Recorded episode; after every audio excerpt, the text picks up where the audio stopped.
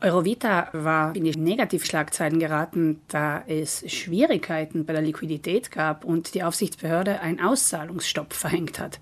Die Versicherten bankten um ihr Kapital. Jetzt gibt es gute Neuigkeiten. Der Plan zur Rettung von Eurovita steht. Die fünf wichtigsten italienischen Versicherer werden eine neue Gesellschaft gründen, eine Newco, und diese wird die Eurovita-Verträge zu den bestehenden Bedingungen übernehmen. Die Banken, die die Polizen vertrieben haben, aber auch andere werden hingegen finanzielle Rücksicherung geben, sollte es zu großen Auszahlungsanforderungen kommen.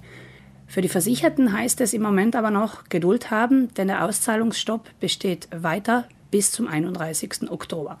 Ausgenommen vom Stopp sind die Pensionsvorsorgeprodukte, die Schadensereignisse und solche Verträge, die zu ihrer Fälligkeit gelangen. Also diese Zahlungen werden honoriert alle anderen, die einen Rückkauf machen möchten, müssen sich noch gedulden. Wer keinen dringenden Bedarf am Kapital hat, tut also gut daran, sich entspannt zurückzulehnen, denn an den Bedingungen ändert sich nichts. Wer hingegen sagt, nein, ich kann nicht bis 31. Oktober warten, aus einem Grund oder dem anderen, der sollte sich an seinen Versicherungsvermittler wenden und fragen, was es für Möglichkeiten gibt. Wir in der Verbraucherzentrale stehen eventuell für Beratungen zur Verfügung.